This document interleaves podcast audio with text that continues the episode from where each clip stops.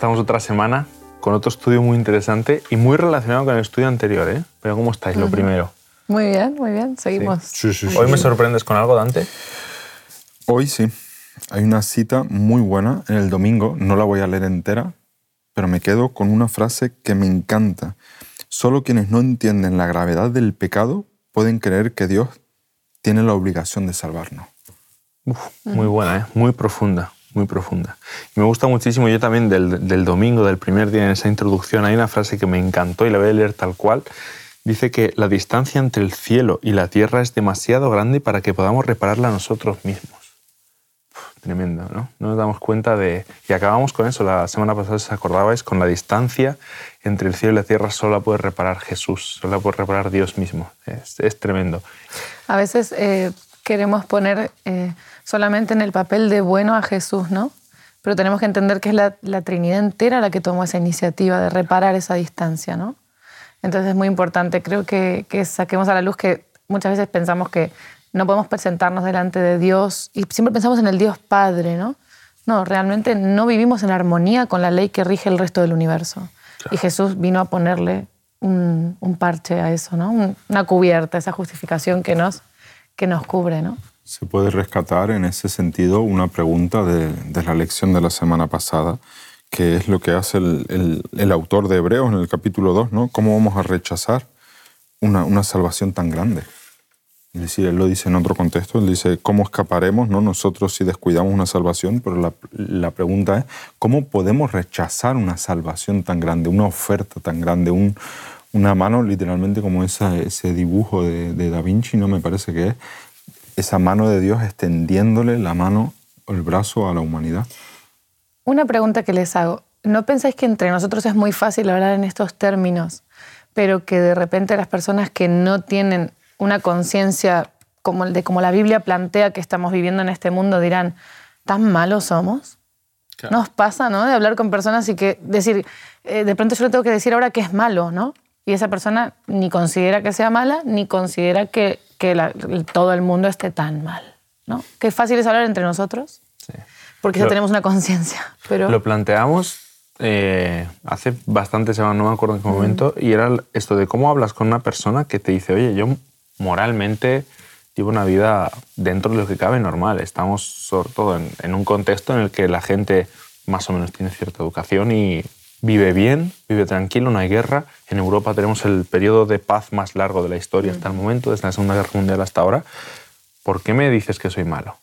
Claro, ¿no? Es una, una pregunta muy interesante. Ahí yo pongo el ejemplo de, de Raquel, mi esposa. Ella se ocupa, no digo preocupa, sino se ocupa en la, en la educación correcta de nuestros hijos y no les pone cualquier cosa. Es decir, ella se, se ocupa de ver esta película es apta para la mente de mi hijo.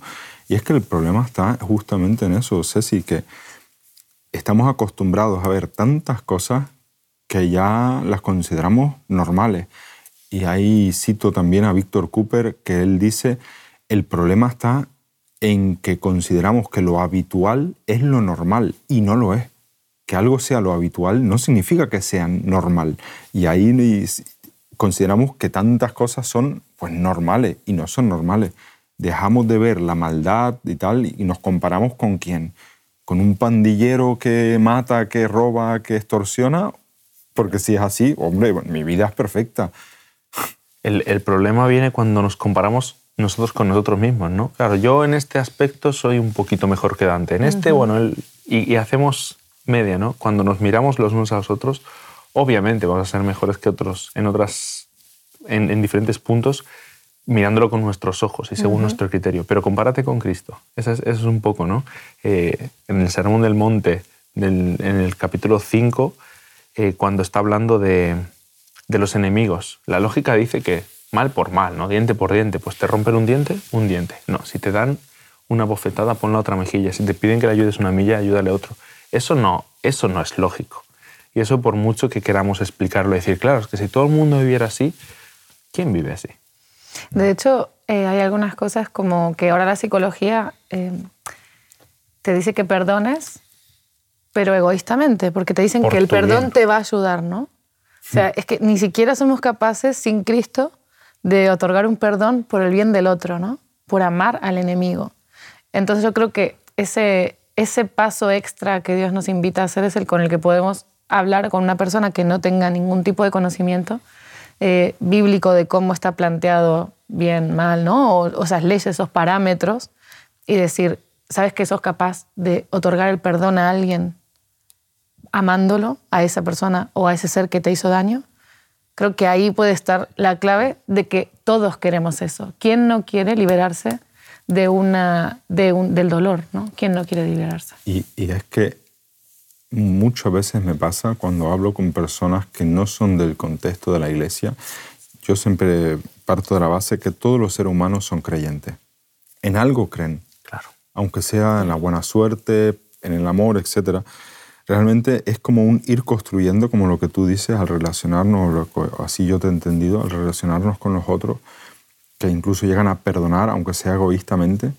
Cuando tú empiezas a desglosar o a presentar lo que es la cosmovisión bíblica, llama la atención porque, por ejemplo, Primera de Pedro, que lo citamos la semana pasada, 1, en el versículo 18, sabiendo que no fuisteis redimidos de vuestra vana manera de vivir. Y eso Pablo también lo recalca mucho, rescatado de una manera pues absurda, vana, confusa, incompleta de vivir, en la que tal dice con cosas perecederas, no, no, fuimos rescatados, lo dice al final, por la sangre de Cristo, es decir, por la vida de Cristo, por la manera en la que Jesús hace como modelo, en cuanto que ya nos damos cuenta de, de, lo que no vale la pena. Y me encanta el concepto de rescate, las cosas sabáticas lo plantea, el, el, concepto de rescate. Y os digo una cosa, no hay peor, no hay peor persona que, que la que no quiere que, eh, que, No hay peor persona que necesita ayuda que la que no ve que necesita ayuda. Uh -huh. No puedes rescatar. Mira, una de las cosas, esto en, eh, en el tema de rescatar a alguien que se está ahogando, una de las cosas que te dicen es cuando llegas tienes que tranquilizar a la persona. Los socorristas tienen que tranquilizar porque muchas veces, como tú te estás ahogando, tú no sabes si el que viene te puede ayudar o, lo, o cómo te va a coger y todo eso. Y nosotros tenemos que dejarnos rescatar. Ese es el problema, que creemos que por nosotros mismos seguimos ahí, bueno, estoy bien, eh, sí, pero necesitas ser rescatado. ¿Cuánto tiempo vas a estar ahogándote? ¿no? Y es sí, muy sí, interesante. Sí. El, el, tema de la fe, la fe Exacto. en el nuevo pacto es el querer. Sí. Es que es por la fe eh, que nuestras actitudes autodestructivas pierden el control absoluto de nuestros actos. ¿no? Esas motivaciones autodestructivas que, de, de, que todo el mundo tiene, de cosas que sabes que no te hacen bien, pero no puedes cambiar, es la fe la que la que van a estar ahí, pero van a dejar de tener el dominio absoluto de tu vida, ¿no? Claro. Porque no creo que ninguna persona maltratadora se sienta bien maltratando. Y lo loco es que muchas veces lo hacen imitando un modelo. Es decir, no quieren hacerlo y lo hacen porque les pasó a ellos. Claro, es que las víctimas al final son los dos, ¿no? Sí, sí, sí. Es el que ejerce el mal y el que recibe el mal, ¿no? Entonces, una persona así, poder ofrecerle liberación sobre eso, que lo tiene dominado, a mí me parece maravilloso, ¿no? Y me parece que no hay otra filosofía en este planeta que pueda abarcar algo tan profundo. Que dice, ¿no? Romanos 6, en el versículo 21, ¿qué fruto teníais? ¿Qué fruto teníais cuando? Entonces, en aquellas cosas de las que ahora os avergonzáis, los frutos, ¿no? ¿Qué fruto teníais? Eras maltratador y se puede ser maltratador en muchos sentidos, no solo con no el maltrato físico, no, por supuesto. verbalmente. Claro. Y, y, es interesante eh, ver que una filosofía puede ser muy buena, pero hay que preguntar siempre, ¿y a qué te lleva? Y, uh -huh. y, y si la sigues desarrollando, eh, ¿en qué acabará todo eso? Uh -huh. Y es que la, y permíteme decirlo así, la filosofía que nos presenta Cristo, un estilo de vida, uh -huh. nos va a llevar a que perpetúe la vida, ¿no? Y en 1 Juan 5, 11 me encanta, dice, y este es el testimonio, que Dios nos ha dado vida eterna. Y esta vida está en su Hijo, y el que tiene al Hijo tiene la vida. La vida eterna se está uh -huh. refiriendo. Es, es, es espectacular decir, lo que propone eh, la filosofía, entendedme, ¿eh? la filosofía que propone la, la Biblia es la vida eterna lo que Dios tiene para ti es algo mucho más de lo que tú puedes alcanzar en este mundo con cualquier filosofía, por muy buena que sea y por muy interesante que nos pueda parecer la propuesta. Y, y, es como seguir preguntándose, ¿a qué te lleva? Vamos a perpetuarlo constantemente. ¿A qué te lleva? Porque este mundo, por muy bien que vayamos, y lo entrecomillo, por muy bien que vayamos. Si miramos así solo. Si miramos, sí. Eh, vamos a ver qué pasa en 100 años. Vamos a ver ¿Por qué están yendo a otros planetas? Porque este lo hemos destrozado. Y, es, verdad, y nuestro estilo de vida destruye el planeta y nos, a la larga nos va a destruir a nosotros también. Por muy bien que vivamos. ¿eh? Claro, y Cristo te dice, te voy a dar esa vida eterna y mientras pases por aquí también te voy a dar vida abundante. Hmm, ¿no? Te voy a liberar de esas cosas que, que, te, que te traen pesar, que traen pesar a la gente que está a tu alrededor. ¿no? Yo pienso que, que por eso es que hay discursos que, que no caducan, porque son los, el discurso del amor, eh, el discurso, por eso hay pastores dentro de esta congregación, como puede ser Alejandro Bullón, que lleva tantas predicaciones, tantos años, y tú lo escuchas y parece que fuera agua fresca siempre, ¿no? Porque el discurso del amor no caduca. Y, ahí podemos rescatar lo que es la fe de Abraham, de Génesis, Génesis 15, 6 y también esa, esa reflexión inicial que hicimos de la introducción, ni siquiera era la primera semana de la escuela sabática, sino la introducción del pacto de Hobbes con, con lo que es el, el, contraste de lo que es el, el pacto de Dios, que es por fe. Abraham creyó en el Señor y eso le fue reconocido como justicia, Génesis 15, 6, en contraste con Santiago 2, 23, ¿no? que dice que Abraham creyó en Dios y le fue contado por justicia y fue llamado amigo de Dios. Textos preciosos que literalmente, fíjate que tú decías, gente que se va al espacio, se van porque es como que intuyen que esto no va a durar más, pero solo se van un grupo de selectos, personas que se creen mejores que las demás, que tienen el derecho de irse porque intelectual, física, económicamente están por encima. Y claro, y es como, bueno, ahí os quedáis, en el planeta que, que, claro que hemos quemado, ¿no? Sí, sí, sí. Muy triste. Eh, en, esto que decías de Alejandro Bullón, que parece que sus predicaciones en agua fresca, me encanta ver a Jesús eh, en el contexto de Juan 4, cuando está la mujer samaritana y lo que le dice, ¿no? Eh, le, dice, dame agua para beber, pero tú que eres judío, y Jesús lo que le dice en, Juan 4, en el versículo 14 dice, pero el que beba, Jesús hablando, pero el que beba del agua que yo le daré, no tendrá sed jamás sino que el agua que yo le daré se convertirá dentro de él en una fuente de agua que, sal, que salte para la vida eterna. Por un lado, dice, yo te voy a dar un agua y que te va a satisfacer. Luego, este agua tú le podrás dar a otro porque va a brotar de ti. No, vas, no vives solamente para que a ti te vaya bien, sino que a otros también este agua les sirva. ¿Y para qué? Para vida eterna, para algo superior para algo que nosotros por nuestras manos no podemos. Un plan completo y perfecto. Y, aquí me encanta que hayas sacado lo del agua porque aquí me encanta esta, esta idea de compartir con los demás. Nosotros no vivimos para nosotros, vivimos para los demás. Y, y, que Jesús en este caso ve lo que es la confusión de esta pobre mujer, ¿no? En el versículo 22, vosotros los samaritanos adoráis algo que desconocéis. Sin embargo, bueno, es decir, Él le, le coloca todas estas cosas le, redistribuye los diferentes elementos para que tenga una cosmovisión acertada, útil, aplicable, ¿no? Porque de nada te vale tener ahí mil un conceptos, como tú lo dices. La filosofía de Jesús, ¿no? La filosofía es muy atractiva, pero Pablo mismo muchas veces dice, mira, no te pierdas en la filosofía, porque si no es pragmático lo que dice, si no, si no es aplicable, te confunde, te pierdes. Si hablara palabras de parte de Dios y no tengo amor, de nada me vale. Nada me vale. Y si conozco todos los misterios y las profundidades y no tengo amor, de nada me vale. ¿no? Sin amor la vida... Mm, la, la, pregunta que me surge, Dante, es a, todas las personas, ¿qué adoras? No es si estás adorando a Dios eh, o a qué Dios estás adorando, sino qué adoras en tu vida, porque podemos adorar el dinero, la fama, eh, una posición social, un puesto de trabajo, podemos adorar cualquier cosa, podemos estar adorando una relación, una persona, podemos estar adorando cualquier otra cosa y lo estamos haciendo, ¿no? Y ponemos nuestros esfuerzos y nuestro empeño en eso. Y en aquello en lo que pongas, aquello que estés adorando te lleva a creer que eso te va a dar satisfacción. La fe la pones en eso, porque eso es lo que esperas. Y, hablando de la fe, la pregunta es en qué ponemos nuestra fe. Eh, ¿Quién está en ese trono, no? Hay un trono en nuestra mente. Sí. Y yo digo, ¿quién, ¿quién, está sentado en ese trono? ¿no? Y en ese trono puede haber una persona, como bien decís, puede haber un bien material, puedo estar yo mismo que normalmente nos sentamos nosotros para intentar hacernos eh, reyes de nuestra propia vida, ¿no? Pero la fe que cuenta por justicia, ¿no?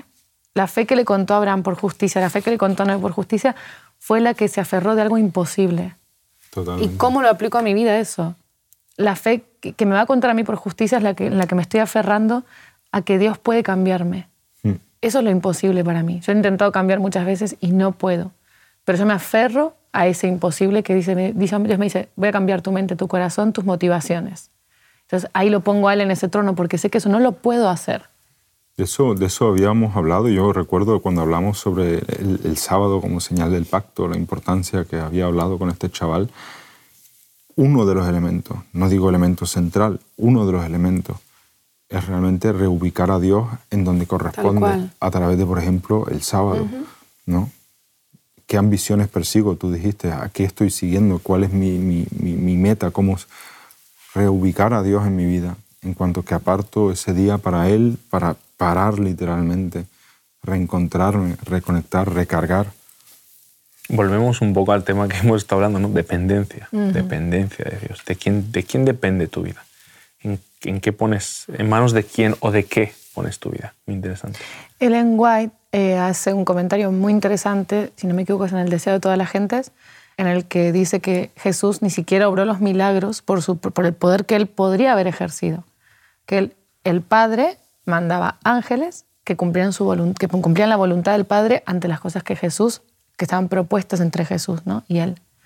Entonces dices tú, si Él mismo no ejerce esa voluntad, sino que dependió del Padre hasta para hacer esos bienes que hizo en este mundo, ¿no?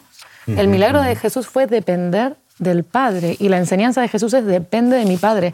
Y le dice a los apóstoles, cosas mayores que estas haréis, en la medida de que dependáis de mi Padre. Claro. Y, lo dice así en Filipenses 2, 5 al 8, por ejemplo. Solo cito el 5, que es justamente, me gusta como aquí la LBLA, es que me, me, lo, puse aquí impreso por las expresiones que tiene. Haya pues en vosotros esta misma actitud. Esta misma actitud que hubo también en Cristo Jesús, el cual existía en forma de Dios, justamente lo que tú dices, y no se aferró a eso como si fuera algo, sino más bien se sometió. Y, tremendo, despojándose a sí mismo de, de, forma y poniéndose en forma de siervo, haciendo semejante a nosotros. Actitud. ¿Cómo no tener fe en alguien que hace eso, ¿no? Cuando lo descubres? ¿Cómo no, no... Modelo imitar. Claro. Y, y, no solo modelo a imitar, es, es muchísimo más. Modelo a imitar y modelo a estudiar, a analizar para que, para que mi vida se empape de eso. ¿no? Qué, qué bonito sería que nosotros tuviéramos ese sentir tristemente tenemos un poco más el sentir de Ezequiel 28, que es como la contraposición. ¿no? Tenemos por un lado Jesús, que es Dios, en Filipenses 2 baja, por decirlo así, a la humanidad, se humilla a sí mismo, y tenemos en Ezequiel 28 a Lucifer, que quiere exaltarse. ¿Qué, ¿Qué, hacemos en nuestra vida? La fe que tú tienes, ¿qué te lleva a hacer? La fe, en, en las cosas antiguas se habla de la fe de Abraham. ¿Qué le llevó a Abraham a creer? ¿Querer ser una nación grande? o, simplemente creyó a Dios sin saber muy bien a qué se referían las promesas de Dios, porque él veía que, vale, me cambias el nombre de Abraham, de Abraham a Abraham, pero las, pues, Señor, las promesas no se cumplen, ¿no? Y él tuvo la humildad para mm. seguir siendo el fiel a Dios, aun cuando le pidió que sacrificara a su hijo, ¿no? Y, y obviamente era una lección eso, pero... pero como decíamos antes, perdón, la promesa es válida en la medida de la persona que me la está dando, no lo que me está pidiendo. ¿Por qué puedo dar saltos de fe? porque yo confío en la persona que me lo está diciendo, que sé que es infalible. A veces en la, relación con los hijos, los padres nos equivocamos. Muchas veces. ¿Cuántas veces tengo que plantarme delante de mi hijo y decirle, perdóname, no te contesté como correspondía, eh, mira, tengo un mal día? ¿No? Preguntarle a mis hijas, ¿estás mis hijos se enfadan, ¿no? digo, ¿pero por qué? Porque lo que me estás diciendo esto y esto no es justo, ¿no? Bueno, pues dialoguemos. ¿Cuántas veces? Pero eso me ayuda a mí como padre a decir, mira, hay alguien que con, el que nunca te va a pasar esto. ¿No? Hay alguien que no falla, que nunca va a, tener un, va a tener un gesto, una actitud que no sea la correcta, que no sea de amor, que no sea de bien, que no sea para, para impulsarte, para que crezcas, ¿no? Y, ese es Dios. Y ahí es, entre los dos, es, buenísimo el, desarrollo de, de, esta idea, porque realmente eh, Cristian decía esa ilustración del que necesita ser salvado cuando viene, el, rescatador tiene que tranquilizarlo. Yo había aportado ahí, me lo, tengo por lo apunté aquí, en la fe del nuevo pacto eh, tiene que querer y a diferencia de la actitud, uno puede tener una aptitud, que son las capacidades que tú tienes, que no las eliges. Pero la actitud sí la elige. Como lo que tú decías de Satanás y lo que tú estás diciendo ahora, la actitud la elegimos. El, el, el contraste ese entre Babilonia, Génesis 11, Abraham, Génesis 12, la actitud que yo tengo frente a mis hijos de pedir perdón antes algo que era casi impensable, que un padre le pidiera perdón a su hijo. Y tal vez incluso a veces en Jesús yo veo a un padre que nos dice, perdóname porque ahora mismo no entiendes lo que estoy haciendo, pero es necesario. Qué bueno, qué bueno, me encanta. Y es, y es que Jesús no nos deja a la intemperie, ¿no? no te deja ahí ahogándote, sino que viene a rescatarte. Y, y estamos hablando de la promesa, de la vida eterna.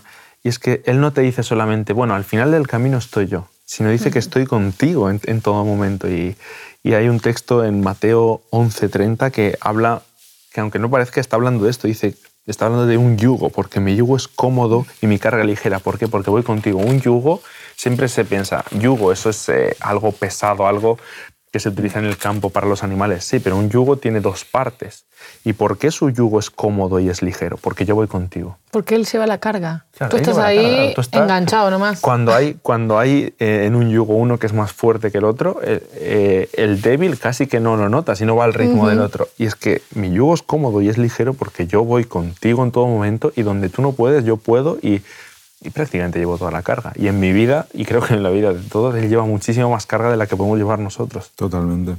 Y, y esto, esto nos tiene que hacer reflexionar. No estamos aquí hoy por, porque algún día esperamos estar en algún sitio. Estamos aquí hoy porque Jesús está con nosotros en, to- en todo momento, porque nosotros cada día hablamos con Jesús, porque nosotros cada día tenemos esa relación.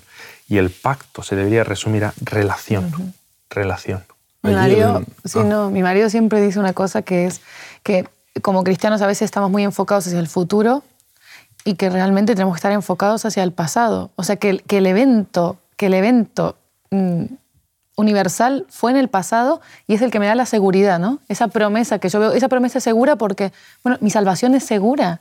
Acá en la, en la escuela sabática al final todo pone, ¿eres salvo? Por Cristo Jesús. Sí. Por supuesto. Sea, no tenemos que tener ninguna, ninguna duda. Y te lo puedo decir con esa tranquilidad, quizá hace pocos meses, después de 10 años dentro de la iglesia, ¿no? O 15 o los que sean. O sea, ¿eres salvo? Por Cristo Jesús, por supuesto. Claro. Y allí en, en este, en este sentido complemento con la cita esta de Elena, de Manuscritos Selectos, tomo 3, donde dice que cuando por el arrepentimiento y la fe aceptamos a Cristo, Él nos libra. Yo parafraseo aquí las partes más, más destacadas. Y ahí es donde empieza la construcción, así lo defino yo, como lo que ella dice, de, de lo que es algo progresivo, la santificación. No considerar la santificación como un deber, una obligación, una carga, sino Una lo meta. que tú dices, una aventura de, wow, ahora que soy salvo, ahora que Dios me ha liberado, o bueno, me ha liberado, me ha hecho consciente de esto que me hace daño y ahí a veces en, en Marcos tenemos a un endemoniado en la sinagoga, en el capítulo 1, en sábado, cuando Jesús se pone a enseñar con palabras de autoridad, él lo ve de manera totalmente distorsionada. Dice, ¿qué tienes con nosotros, Jesús? ¿Has venido a destruirnos? Y es que Jesús a veces viene y lo vemos como el que nos quiere liberar de aquello que nos gusta tanto, pero que nos, nos mata. Viene a liberarnos de aquello que no- a lo que no queremos renunciar. Y en ese sentido, oye, que la Pero que nos está matando. Sí. Es Sí, como sí. el que no puede dejar de fumar, o que no puede... Sí. Dices tú, sé que tengo que hacerlo, pero es que no puedo dejar de hacerlo, Claro. ¿no? Por eso él ha tenido que venir Claro, y cumplir claro. incluso nuestra parte Mm. del pacto, porque nosotros por nosotros mismos seguimos aferrados a aquello a, que no- a, que no- a lo que nos mata. ¿no? Mm. Me encanta en, en el último de la escuela sabática hay una frase que tengo aquí destacada y me gustaría que- acabar con esto. ¿no? La justicia de Cristo es aceptada en lugar del fracaso del hombre, la justicia frente al fracaso. Si esto lo ligamos con la idea del yugo, ¿por qué soy justificado? Por Cristo. Por- eh, porque voy con Él. No soy justificado por lo que yo puedo hacer, ni en aquello en lo que pueda creer, porque yo ten- puedo tener la, la creencia correcta, pero estar, estar totalmente perdido, porque no estoy con Cristo. Y, y la invitación a todos los que siguen los vídeos y hacen las cosas sabáticas es aférrate a la justicia de Cristo, no te aferres a tu justicia, no te aferres a lo que tú vas a hacer, sino a lo que Cristo ha hecho por ti. Y, la- y dejo una semillita para la semana que viene que hablaremos de compartir eso. Es un tema espectacular. Esto, esto de la justicia de Cristo, lo que Él ha hecho en tu vida, no te lo guardes para ti, compártelo. Así que nos vemos la semana que viene en otro estudio. Muy bien, nos vemos. Te invitamos a tener una experiencia más allá del sábado, convirtiéndolo en tu unidad de acción, en una iglesia hogar donde la Biblia, la oración intercesora, la fraternidad y la testificación sean nuestro estilo de vida. Así experimentaremos un poder renovador en la iglesia y también en el cumplimiento de la misión.